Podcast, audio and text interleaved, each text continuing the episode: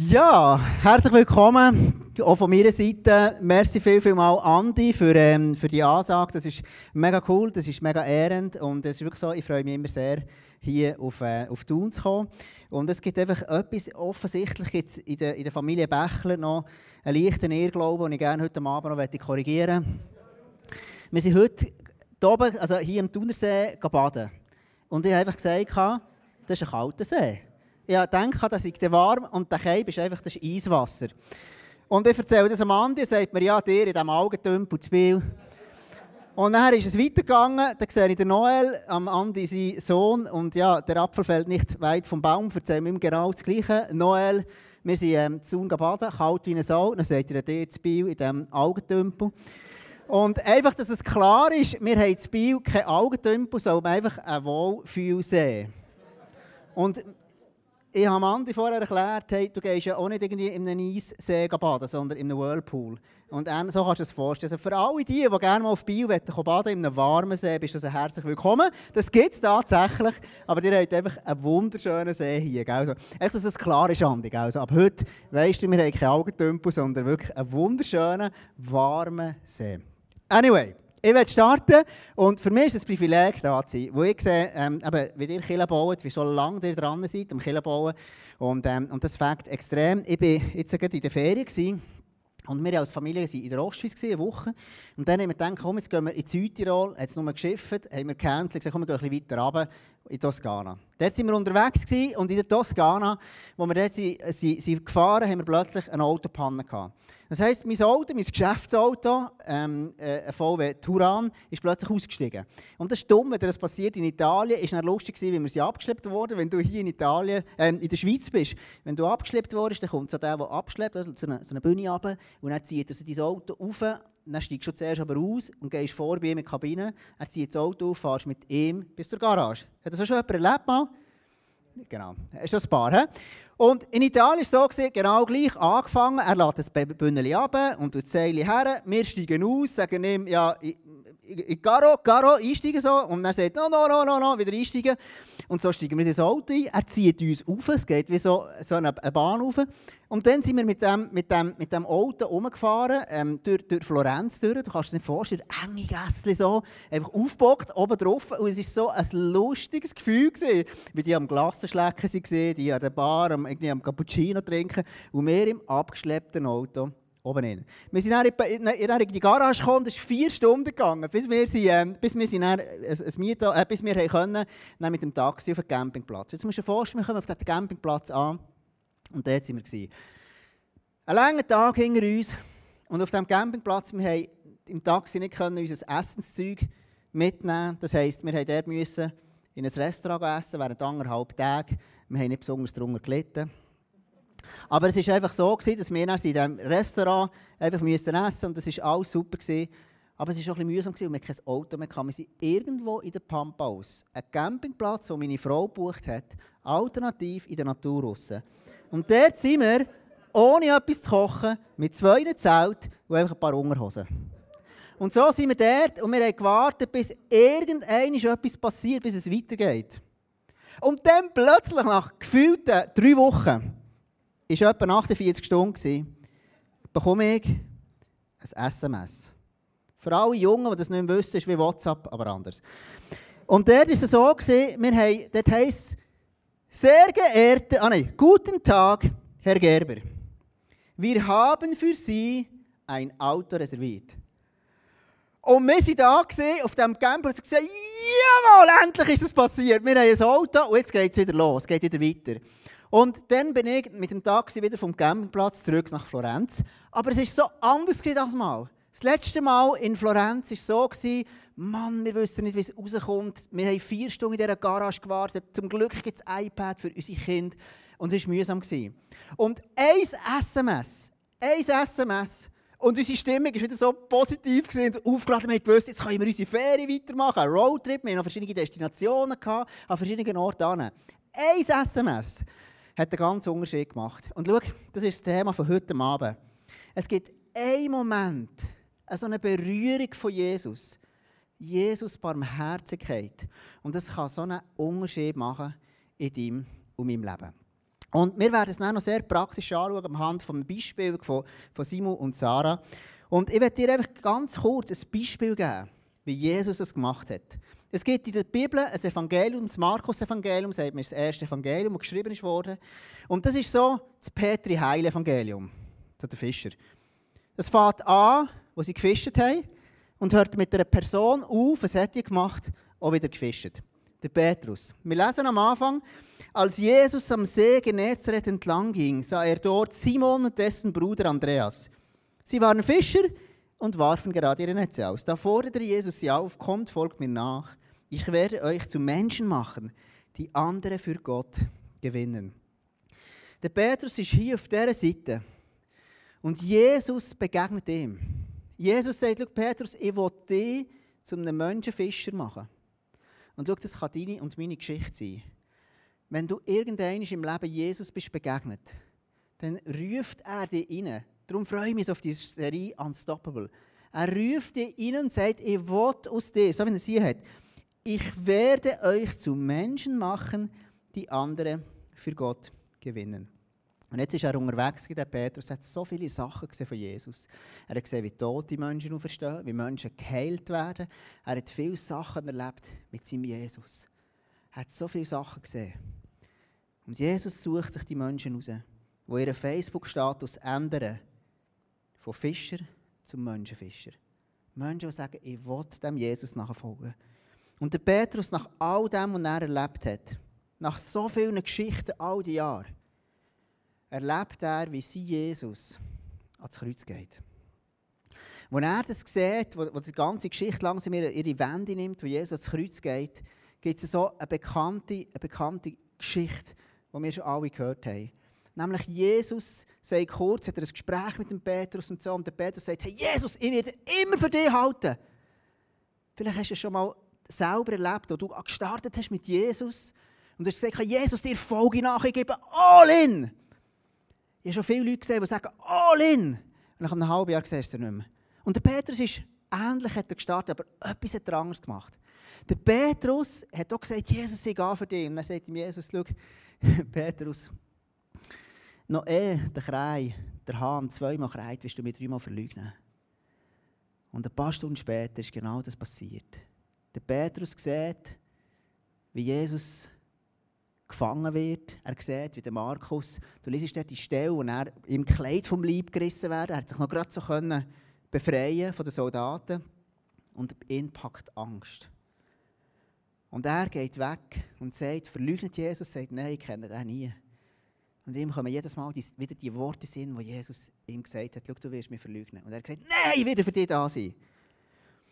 Und was mich beeindruckt, bei dem Jesus, kurze Zeit später, wo Jesus am Kreuz ist, redet er noch einmal von dieser Barmherzigkeit. Wenn er am Kreuz ist, sagt er, sieht er unter seine Mami und sagt seine Mami, schau, das ist jetzt äh, die Vater, die Sohn, die gehören jetzt zusammen. Ich habe dir den Vers mitgebracht hier im Johannes, dort heißt es, als Jesus nun seine Mutter sah, neben ihr den Jünger, den er sehr lieb hatte, sagte er zu ihr, das ist jetzt dein Sohn. Und zu dem Jünger sagte er, sie ist jetzt deine Mutter. Von da an nahm der Jünger sie zu sich nach Hause in dem Moment, am letzten Moment, kurz bevor Jesus stirbt, initiiert er, hat er einfach so barmherzig, er sieht seine Mami, die unten ist. Und mit, bevor er stirbt, gibt er den Auftrag, dass jetzt die Kirche gestartet wird. Die ganze Bewegung, unstoppable. Er sagt, schau, ihr gehören zusammen. Das sind Geschwister. So wie wir hier im ISF tun. Wir sind Geschwister verbunden durch Jesus. Und der Petrus sieht das und hört das und er hat versagt. Und wo er versagt hat, was Jesus macht, und das berührt mich. Und ich habe schon so manchmal Jesus so erlebt. Wo Jesus wieder aufersteht, begegnet er in allen.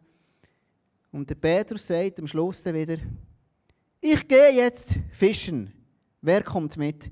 Er hat gemerkt, schau, der Jesus, das ist vorbei, der ist jetzt tot. Ich habe ihn verleugnet, ich habe eigentlich ausgelebt.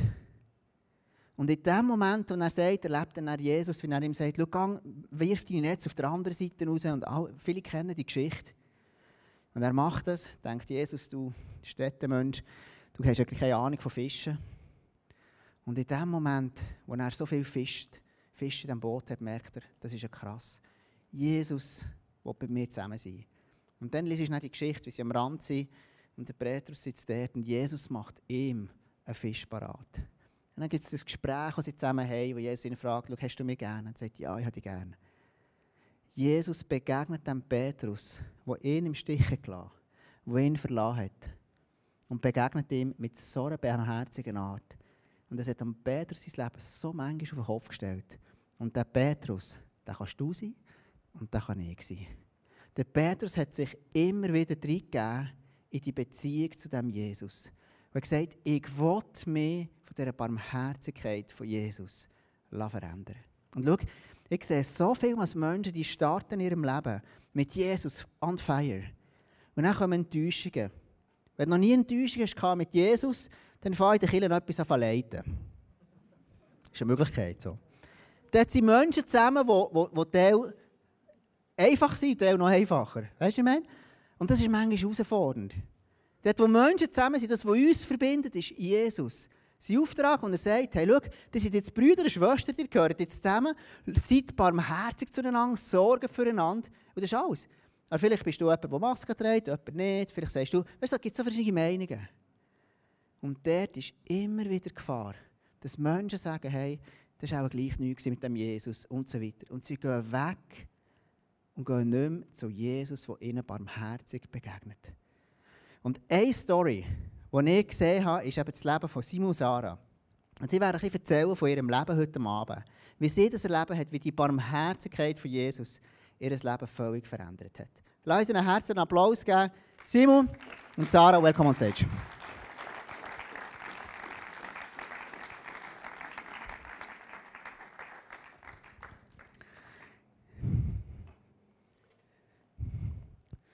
Das Ding noch auf die Seite da. He? Genau. Merci vielmals. Ladies first. Da kommt, glaube ich, noch einer, gell? Genau. ist, ist gut bei dir schon, gell? Sehr gut. Also, jetzt brauchen wir da noch einen. Wow. Hey, merci vielmals. Danke, herzlichen Applaus auch ihm für das Mithelfen. Jetzt weiss ich den Namen nicht mehr. Wie heißt er?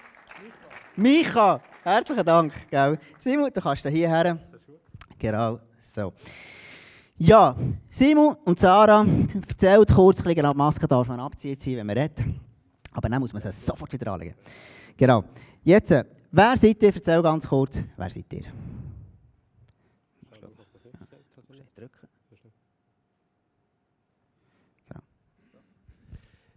Also, mein Name ist Simon und ich komme von Biel. Ich bin in einer Grossfamilie gross geworden. Also, wenn man das als gross kann definieren kann, ich habe eine Schwester, die ist älter als ich. Ich habe drei Brüder und die sind jünger als ich. Mein Bruder, der eine, der ist vier Jahre jünger und die Zwillinge, die am Schluss kamen, die sind sechs Jahre jünger als ich. Ich bin aus einer Familie, wo der Vater recht passiv war wo der Vater recht passiv war und an der Beziehung an uns Kinder und an der Erziehung im Allgemeinen überhaupt nicht teilgenommen hat. Und äh, ja, er ist recht viel einfach weggegangen, weil, ihm, ja, weil es einfach nicht sein Ding war. Er hat einfach die Erziehung meiner Mutter überlassen. Und äh, meine Mutter war recht überfordert in der Situation. Und sie hat ja, grundsätzlich den Fokus auf die drei Kleinsten gelegt und er hat immer gesagt, ja, Simon, du bist schon bereits gross, obwohl dass ich dann vielleicht ja, 8, 9 war, vielleicht 6, 7. Und ja, so war der Fokus nicht auf mir und so habe ich schon bereits im jungen Alter einfach äh, falsche Muster anfangen, die für mein Leben nicht ganz so zum Sagen sind worden. Merci vielmals. Sarah, für dich gib uns einen kurzen Einblick, wie bist du aufgewachsen?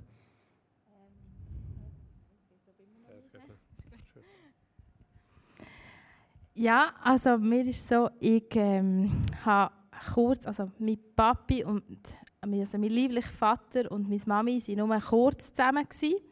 Er hat uns dann ziemlich schnell haben sie sich getrennt und meine Mami war dann alleinerziehend und hat durch das mega viel müssen arbeiten, was ja normal ist. Und ähm, ja, ich bin dann zu Tageseltern gekommen und die Familie, die waren teilweise auch aus dem christlichen Kontext gewesen. Und ähm, die haben es nicht immer so gut mit mir gemeint. Ich äh, musste auch leider Gewalt erleben und Mobbing und einfach wirklich nicht so schöne Situationen. Und äh, meine Mama hatte dann noch weitere Freunde gehabt, und dann irgendwann ist dann mein Stiefvater in mein Leben gekommen.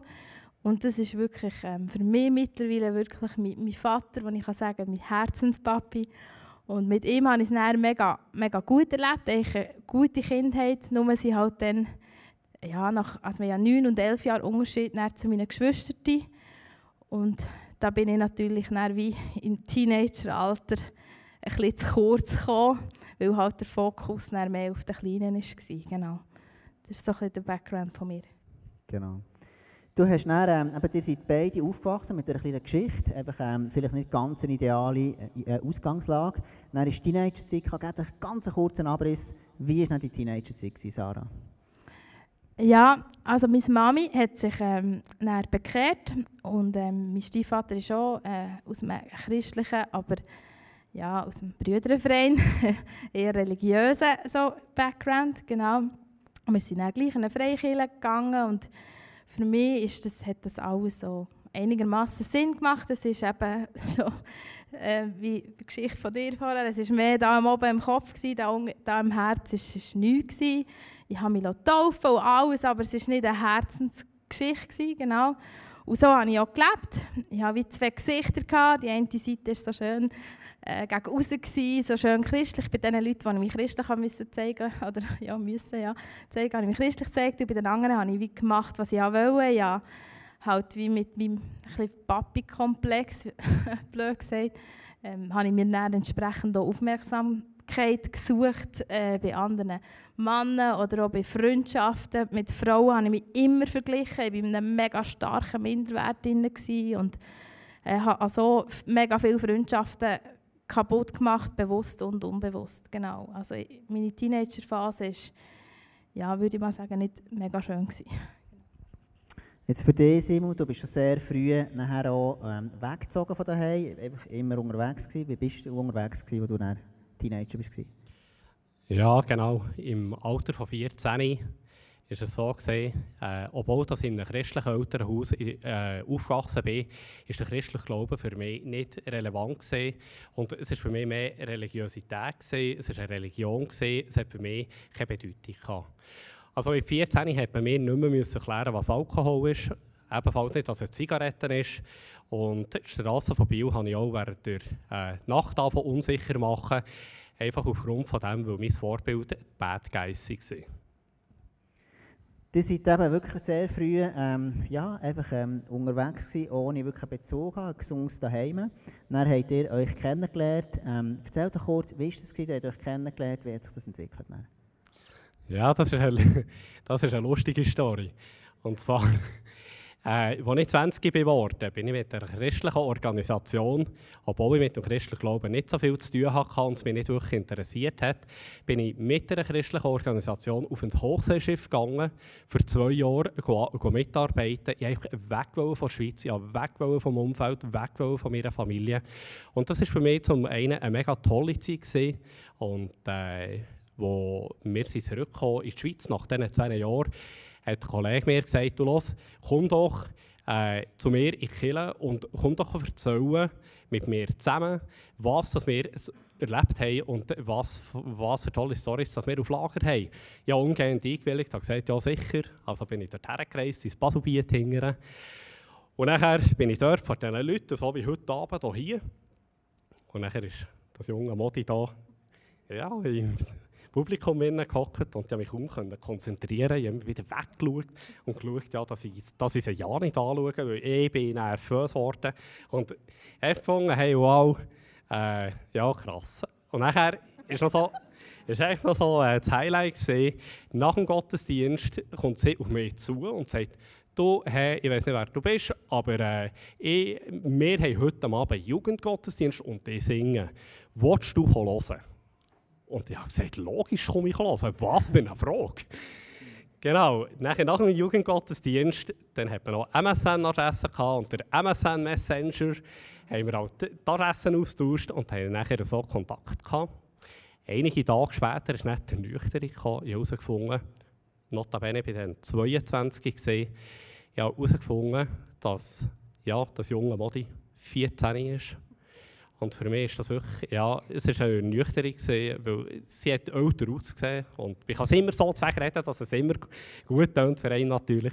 Aber nein, äh, es ist, sie, hat wirklich jüng, äh, sie hat wirklich älter ausgesehen und, äh, und äh, ich habe dann gefunden, ja, äh, pff, was machst du jetzt?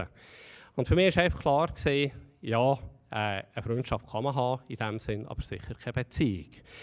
Der Schwiegerpapi, ich liebe ihn, ist ein ganz cooler Typ. Er hat mir ein paar Mal angerufen und mir ins Gewissen hineingeredet. Und ich habe ihm immer wieder gesagt, schau Tommy, äh, die Situation ist die, dass Zara 14 ist. Ich bin mir das bewusst. Ich habe andere Pläne im Moment noch.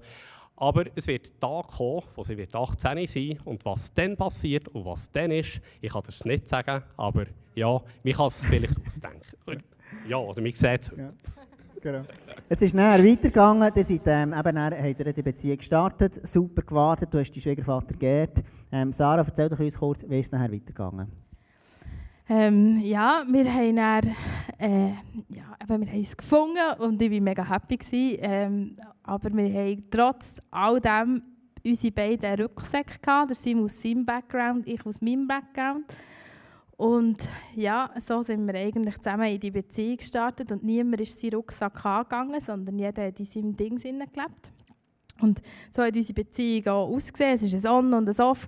Und ähm, ich, ja, eben ich mit meinem starken Minderwert habe wie, wie, das, wie das Gefühl gehabt, er soll mich glücklich machen. Das ist ja schließlich seine Aufgabe. Und ähm, das bin ja nicht ich, das muss er machen. Und äh, er äh, hat seine Herausforderungen gehabt, die er noch sagen kann. Und ähm, ja, so sind wir dann eigentlich auch Ideen gestartet. Wir haben zwar auch ein schönes Bild abgegeben, wir haben einen Ehevorbereitungskurs gemacht, wie es sich gehört. Oder also es ist wirklich so das Religiöse, das einfach hier nicht angekommen ist. Und wir haben diesen Kurs auch nicht mit dem Herz gemacht. Ich empfehle wirklich jedem Pärchen, macht so einen Ehevorbereitungskurs, aber geht mit eurem offenen Herz her, dass ihr wirklich ready seid für das, was er kommt. Und das haben wir nicht gemacht, wir haben es im Kopf gemacht und ähm, nicht im Herz. Und ähm, genau so ist dann auch unsere Ehe gestartet. Mhm. Ihr habt, ich werde ein bisschen vorwärts gehen. Noch. Ihr habt dann wirklich eine, ähm, eine Krise gehabt zusammen ähm, eine massive Krise, die ähm, sehr, sehr schwierig ist geworden. Und dort ist euch wirklich einfach die, die Barmherzigkeit von Jesus begegnet. Erzähl doch ein bisschen von dieser Situation. Du bist mit dem Auto unterwegs, Simon. Wie, ist das, wie hast du das erlebt nachher? Ja, die Ausgangslage, die Ausgangslage war mal die, dass ich extrem arbeitstrieben war, weil ich Aufmerksamkeit oder Bestätigung in meinem Leben gesucht die ich nie bekommen habe. Oder wenn ich sie bekommen habe, das war vor kurzer Tour. Gewesen. Hast neue Schuhe gekauft, habe vielleicht zwei Stunden hergelegt. Ein neues Paar Hosen, hat vielleicht eine halbe Stunde gelangt. Hast gebügelt wie verrückt und hast dort irgendwie Bestätigung gesucht. Und in allem, was ich gemacht habe, ich bin einfach, ich einfach in dieser Unzufriedenheit drin und ich hatte den Frieden nicht in meinem Herzen. Und das hat mich wirklich das hat mich zum Wahnsinn gebracht, weil ich gefunden habe, Heimatland nochmal, es gibt doch irgendetwas auf dieser Welt, wo einfach einem so kann, so kann äh, glücklich machen, dass man doch zumindest eine Woche, zumindest einen Tag einfach kann glücklich sein und einfach kann da sein und kann sagen, mir geht es gut. Und ich habe das nicht hergebracht. Und ich habe wirklich Krise gehabt. Ich habe dort gefunden, Sapperlot, was kann ich machen? Und ich habe alles gemacht, dass ich das schwarze Loch füllen konnte in mir. Innen. Und es hat nichts gegeben. Ich bin nachher, wir waren im Wallis, gesehen, das war im März 2016. Gewesen. Ich war am Boden unten, gewesen. ich konnte nicht mehr weiter runter. Ich wusste, es geht nicht mehr weiter runter. Ich hatte einen ganz heftigen Streit mit Sarah. Gehabt. Und ich bin dort richtig Motor gefahren und ich einfach nur noch den Wunsch in mir dass das endlich aufhört. Dass endlich, dass endlich einfach die Ruhe und der Frieden in mein Leben reinkommen kann. Und ja, ich sage nur noch der, die Autobahnbrücke, ich sage der Autobahnpfeiler und ich sage nur noch, dass ich Gas gebe. Puh. Es hat nicht geklappt. Aber es ist etwas in meinem Herz passiert. Ich habe Gottes Gegenwart gespürt plötzlich. Und Gott ist plötzlich da gewesen. Zum einen hat sich das so ausgedrückt, dass der Heilige Geist mir gesagt hat, du lässt Sarah raus wenn du so etwas machen willst. Dann lass Sarah raus. Sarah ist nicht schuld an dem, wo du drin bist. Und Sarah ist nicht schuld an dem, was du hier machst. Und ich habe dort hier äh, gemerkt, ja, halt jetzt, aber irgendetwas, irgendetwas ist da abgegangen in diesem Auto drin und irgendetwas ist abgegangen in meinem Herz.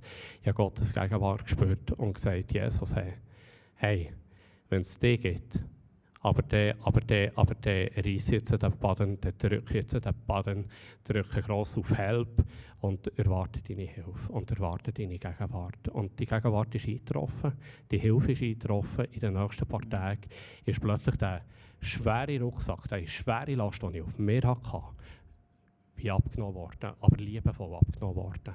Und ich habe gemerkt, Gott ist da, Jesus wow. ist da. Mm, mega cool. Vielleicht noch von dir, Sarah, wie hast du das erlebt? Einfach noch zum Abschließen, wie hast du die ganze Geschichte erlebt? Ähm, wirklich, Simon hat wirklich die Begegnung gehabt, die Barmherzigkeit von Jesus. Das berührt mich, Simon, das zu hören von dir. So. Wie hast du das erlebt? Also, um ehrlich zu sein, ich habe das bedingt mitbekommen, weil der Simon ähm, nicht einer war, der mega über die Sachen redet, sondern mehr die Sachen mit sich selber ausmacht. Und mittlerweile auch nicht mehr. Unsere Kommunikation ist schon viel besser als auch schon. Ähm, und von dem her ist das für mich immer, ich habe das wie nicht richtig mitbekommen, er hat es mal angetönt, aber ich habe es auch nicht wahrhaben. Ich dachte, ja, hat er sich wirklich geändert? Also, weil ich muss sagen, ich, ich habe immer sehr grossen Respekt oder ja, manchmal schon fast Angst vor dem Simon, als er in diesem Leistungsdruck war. Er war mir gegenüber immer sehr ausfallend und ähm, beleidigend, wo ich wirklich, ähm, hat mich fertig gemacht, was ich wirklich auch nicht gewusst habe, hey, wird er mal gewalttätig oder irgendetwas. Und ähm, ja, durch das, dass die Krise ist, in dieser Krise in, bin ich wie in meiner Krise in und er war eben in seinem Ding. Gewesen. Kommunikation hat es irgendwie wie nicht gegeben, es war mehr ein Mauer zwischen uns. Gewesen. Und wie es halt äh, leider äh, in vielen Fällen ist, ist es bei mir auch so gewesen, dass ich gefunden habe, ja gut, wenn mir der Simon das nicht gibt, was ich brauche, dann suche ich mir das halt bei einem anderen Mann. Und ähm, ich habe mich entsprechend in einen anderen Mann verliebt. Gehabt. Und ähm, ja, dann hat es dort auch eine bestimmte Situation gegeben, ähm, wo wir uns an einem Fest haben getroffen haben. Der Simon war daheim. Und er hat äh, den Impuls bekommen, an See zu kommen. Und äh, hat er uns dort gesehen zusammen. Und äh, der Mann ist dann weggegangen. Und dann ist das passiert, was ich schon eben immer davor Angst hatte. Und ähm, ja, ich bin dort am Boden gelegen und habe nur noch gekühlt und habe auch weggehen oder zu dem Mann wäre ich eigentlich gegangen von mir aus. Und Simon hat aber gesagt, nein, und du kommst jetzt mit mir mit. Und wir gehen am nächsten Tag zu meinen Eltern weil wir haben mit ihnen abgemacht und wir reden mit ihnen zusammen und wir beten über das. Und äh, ja, dann haben wir das gemacht. Wir sind dann zu meinen Eltern gegangen und ja, haben das berät. Aber für mich, ganz ehrlich, ist die Ehe zu Ende gewesen. Für mich hat es keinen Sinn gemacht, weil ich ja auch nicht die Gottesbegegnung, wie sie der Simon hatte, habe ich nicht gehabt. Für mich war alles noch sehr menschlich gewesen und ich habe wie das grosse Bild, das Gott hat, für uns nicht gehabt. Und dann sind wir heimgegangen und in der nächsten Nacht ist mir wirklich Gott auf eine mega, mega krasse Art begegnet, wo ich wirklich in einer anderen Sphäre war, wo mir Gott gesagt hat, schau Sarah, ich habe einen Plan mit euch und entweder du entscheidest dich jetzt für Simon und du entscheidest dich für mich und für den Weg, den ich mit euch parat habe, oder du entscheidest dich für einen anderen Mann, aber du entscheidest dich gegen mich. Das ist jetzt up to you, das ist deine Entscheidung.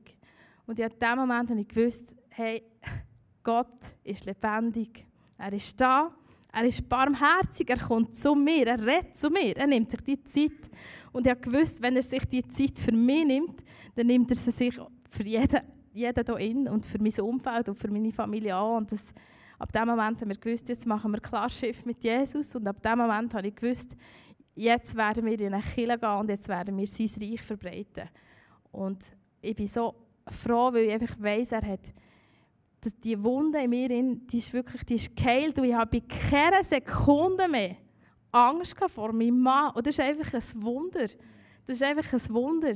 Ich habe volles Vertrauen zu ihm und ich, ich weiss einfach, es ist ein, natürlich ist es ein Prozess, der, du musst dann gleich dranbleiben und das haben wir auch gemacht und wir haben uns Hilfe gesucht, wir haben einen Paartherapeut geholt, wir haben äh, jeder hat einzelne Sachen gemacht, wir haben so zu leben und so weiter, aber mm. es ist wie zu wissen, hey, Gott kann heilen. Mm. Genau. Mega cool. Ich würde gerne zum Schluss kommen. Wir haben Zeit rennt uns ein bisschen davon. Gell? Ich würde mega gerne, eure Geschichte ist, ähm, ich sehe die Wunder, die Jesus macht bei euch. Ich sehe, was alles entstanden ist. An diesem Ort, wirklich am Tiefpunkt von eurem Ort, ist Jesus dir begegnet, Simon. Er ist dir begegnet, Sarah. Und was alles dürfen werden, das berührt mich und begeistert mich. Und darum ist das ein Grund, warum wir sagen, wir wollen Unstoppable Church machen. Danke viel, viel mal für, ähm, für die Sachen, die ihr gesagt habt. Vielleicht noch ein letztes Statement. Was wünscht ihr euch für die Zukunft? Ja, für die Zukunft. Durch das, was wir, durch das, was wir Gott in unserem Leben dermaßen real, real erleben und in unserem Alltag haben, ist es mein Herzenswunsch, ihm zu dienen mit meinem Leben und die Herausforderungen, die er mir in den Weg gibt oder die Aufträge, die er mir gibt und anvertrauen, möchte ich gerne erfüllen. Und zwar so, dass er Freude an meinem Leben hat, äh, von heute bis in die Zukunft. Genau. Mega cool. Du kannst gerade abschließen. Wir machen es so. Schau, die Geschichte, die ich dir vorher erzählt habe, der Petrus, der so einen, Bogen gemacht hat am Fischen und er hat so viele Herausforderungen gehabt, so viel von Jesus gesehen. Und irgendwann ist er wieder am Fischen und er zurück. Und dort begegnet ihm Jesus. Heute Abend ist einer von den Momenten, was für dich sein kann, so wie Simon und Sarah es erlebt haben.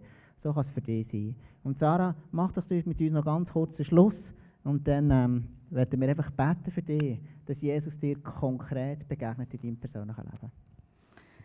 Yes. Was du vorher gefragt hast, was mit Traum ist, mit Traum ist, dass, äh, dass jetzt Erweckung passiert, dass wir dürfen sehen, wie ganz viele Leute dürfen Jesus kennenlernen, wie sie dürfen heilig leben, wie wir, jeder Einzelne an ihn darf gebraucht werden vom Heiligen Geist und wie wir dürfen sehen, wie unsere Freunde, unsere Verwandten, alle dürfen wirklich befreit werden.